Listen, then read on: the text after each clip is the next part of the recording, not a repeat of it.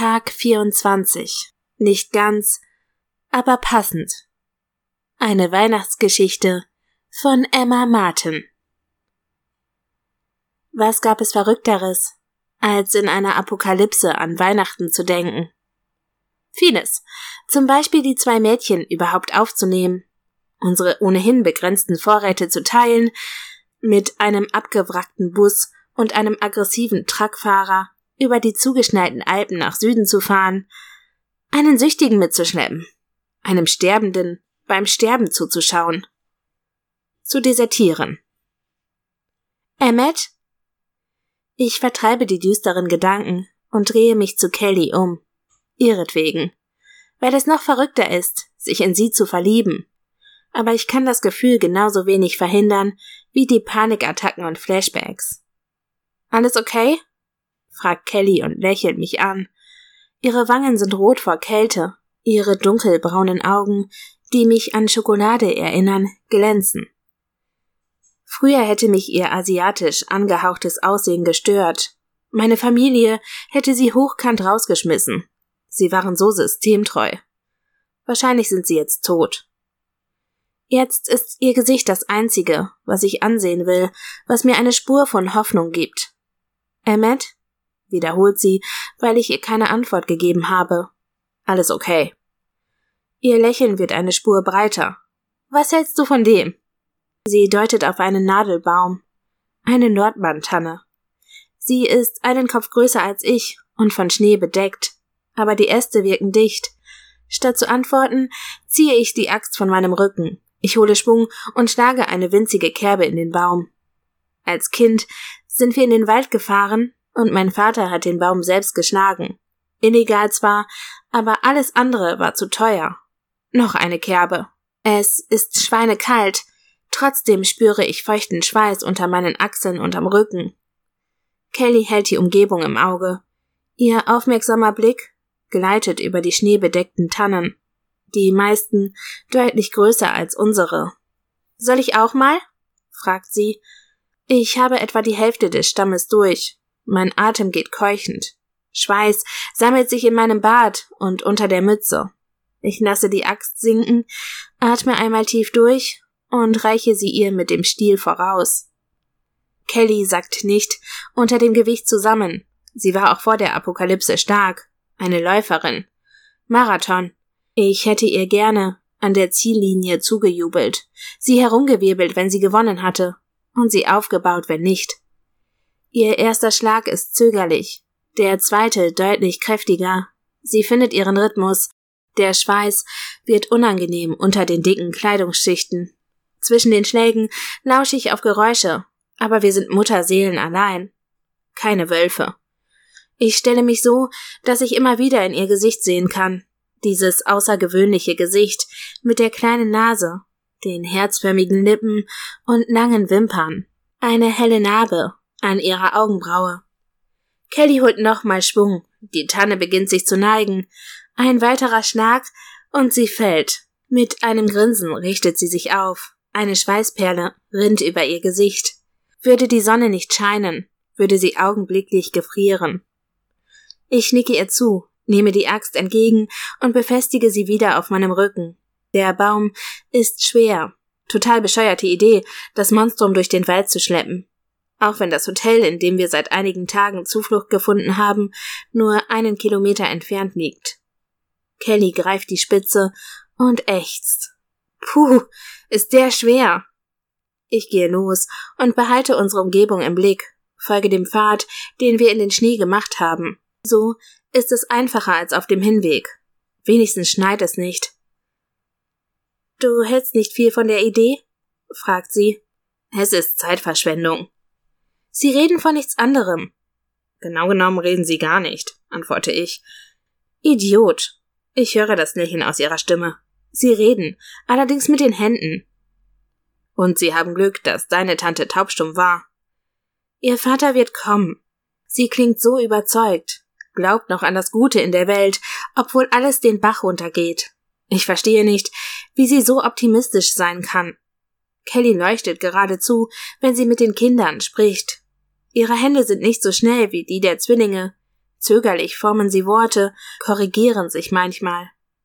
Ihr Dad ist besser, aber er ist krank und schläft viel. Ohne Antibiotika wird er sterben. Kelly weiß es tief in ihrem Inneren, aber wahrhaben will sie es nicht. Würde ich auch nicht. Vielleicht auch deswegen Weihnachten. Er wird kommen, Emmet. Ich gebe ein zustimmendes Murmeln von mir. Sie ahnt, wie es in meinem Kopf aussieht, aber sie weiß gar nichts. Das Gewicht des Baumes nimmt plötzlich zu. Ich drehe mich zu Kelly um. Sie hat die Spitze losgelassen und sieht mich an. Ihre Augen glänzen. Er wird kommen. Er ist ihr Vater. Er wird für sie kämpfen. Und wenn er nicht kommt, werde ich es tun. Sie sind erst acht Jahre alt. Sie haben das nicht verdient. Eine Träne löst sich aus ihren Wimpern. Ich lasse den Baum los und ziehe sie in eine Umarmung. Kelly wirkt für einen Moment überrascht, dann erwidert sie die Umarmung fest. Wir haben Weihnachten immer zusammen gefeiert. In Japan ist Neujahr eher besonders. Deswegen konnte Mom der Tradition nicht viel abgewinnen. Aber Papa liebt Weihnachten. Er hat eine große Familie und zu Weihnachten kamen immer alle zusammen. Es ist ein Fest der Hoffnung. Wir brauchen Hoffnung, Emmet. Sonst schaffen wir das nicht. Ich brauche dich. Sie löst sich überrascht von mir. Noch immer funkeln Tränen in ihren Augen, aber keine weitere ist geflossen. Kelly ist so wunderschön. Als sie mich vor etwa einem Monat gefunden hat, halb erfroren, war ich nicht ich selbst. Trotzdem vertraute ich ihr. Sie war meine Rettung. Ohne ihre Beharrlichkeit, ihre Offenheit, ihre Geduld wäre ich tot. Es gibt verrücktere Dinge, als Weihnachten in der Apokalypse zu feiern, sage ich, weil ich das, was ich eigentlich sagen will, nicht aussprechen kann. Ich brauche dich auch, Emmet. Sie lehnt sich vor, und ihre eiskalten Lippen streifen meine. Hitze fährt durch meinen Körper. Kelly sieht mich zögerlich an. Ich küsse sie. Ganz zart, lege meinen Handschuh an ihr Gesicht, würde ihn am liebsten ausziehen, um ihre Haut zu spüren. Eine Ewigkeit schauen wir uns an. Ein Geräusch nickt den Schalter um. Ich reiße meine Pistole aus dem Holster und ziele in die Richtung. Kelly reagiert nur einen Augenblick später. Mit beiden Händen umklammert sie die Schusswaffe. Kelly? Emmet? Es ist Karl. Kelly legt beruhigt eine Hand auf meinen Arm und wiederholt Es ist Karl. Alles gut, Emmet. Ich atme lange aus und lasse die Waffe sinken. Mein Herz rast. Wir sind hier, ruft Kelly und greift wieder nach der Baumspitze. Ich hebe den Stamm an und folge unserer Spur zurück. Karl wartet nur einige Schritte entfernt auf uns hinter einer besonderen Tanne. Er ist genauso dick eingepackt wie wir. Die dunklen Ringe unter seinen blaugrauen Augen sind nicht mehr ganz so dunkel. Vielleicht kann er in der Abgeschiedenheit der Berge auch besser schlafen. Ihr wart lange weg, Deine Mom hat sich Sorgen gemacht. Wir haben den perfekten Baum gefunden. Soll ich euch helfen? fragt Karl. Schon gut, antwortet Kelly. Er ist gar nicht so schwer, wie er aussieht. Ich sehe zwar Kellys Gesicht nicht, dafür aber Karls. Er glaubt ihre Lüge. Karl geht vorne weg, behält die Umgebung im Auge, in der guten Hand den Revolver. In einem früheren Leben war er Soldat, wie ich, er hat im gleichen Krieg gekämpft. Deine Mom hat ein paar Sachen gefunden und die Küche zur Tabuzone erklärt. Sie hat nur Sophia reingelassen. Essen? Richtiges Essen? fragt Kelly. Ich höre die Aufregung in ihrer Stimme. Wann habe ich das letzte Mal etwas außer Dosenfutter gegessen? Ich versuche mich an den Geschmack von gegrilltem Rind oder Lamm zu erinnern.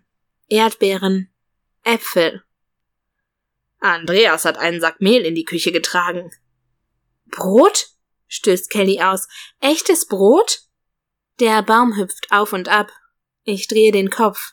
Kelly grinst bis über beide Ohren und vollführt einen letzten Hüpfer. Dann grinst sie mich entschuldigend an. Ein Lächeln zupft an meinem Mundwinkel. Ich lasse es zu. Ihr Grinsen wird noch breiter. Sie ist so wunderschön. Als ich den Blick wieder nach vorne wende, sehe ich, dass Karl ebenfalls lächelt. Nach etwa 15 Minuten Fußmarsch erreichen wir das Hotel. Es ist ein riesiger Komplex gewesen, der früher wohl Skiurlauber beherbergt hat. Jetzt liegt ein großer Teil unter einer Lawine begraben. Aber der Hauptteil mit Küche, Keller und einigen Schlafzimmern darüber ist unbeschadet geblieben. Ein kurzweiliger Traum. In der großen Vorhalle mit dem Empfangstresen und den zwei geschwungenen Treppen erwarten uns die Zwillinge. Dunkelblond und blauäugig reichen sie mir gerade mal bis zur Körpermitte. Sie versuchen mit den Zimmerkarten ein Kartenhaus zu bauen. Beide schauen hoch, als wir die Tür öffnen. Dann stürmen sie auf Kelly zu. Ihre Hände bewegen sich viel zu schnell, um den Gesten auch nur irgendeinen Sinn abzugewinnen. Kelly antwortet mit einer Hand. Wir schleppen den Baum zur Treppe und lehnen ihn gegen das Geländer. Kelly setzt die Unterhaltung mit den Zwillingen fort. Ich ziehe die Mütze ab und wische mir mit dem Ärmel den Schweiß von der Stirn. Ich übernehme die Wache. Ruht euch ein bisschen aus, schlägt Karl vor. Kelly nickt ihm zu, verabschiedet sich von den Zwillingen. Gemeinsam steigen wir die Treppe hinauf. An der Zimmertür ihrer Eltern bleibt Kelly stehen, sieht unschlüssig zu mir auf. Geht zu ihm. Sie lächelt und öffnet die Tür. Ihr Dad ist wach. Er begrüßt sie und fragt, ob wir einen passenden Baum gefunden haben. Ich schließe die Zimmertür und öffne dann meine eigene. Obwohl ich hundemüde bin, brauche ich ewig zum Einschlafen.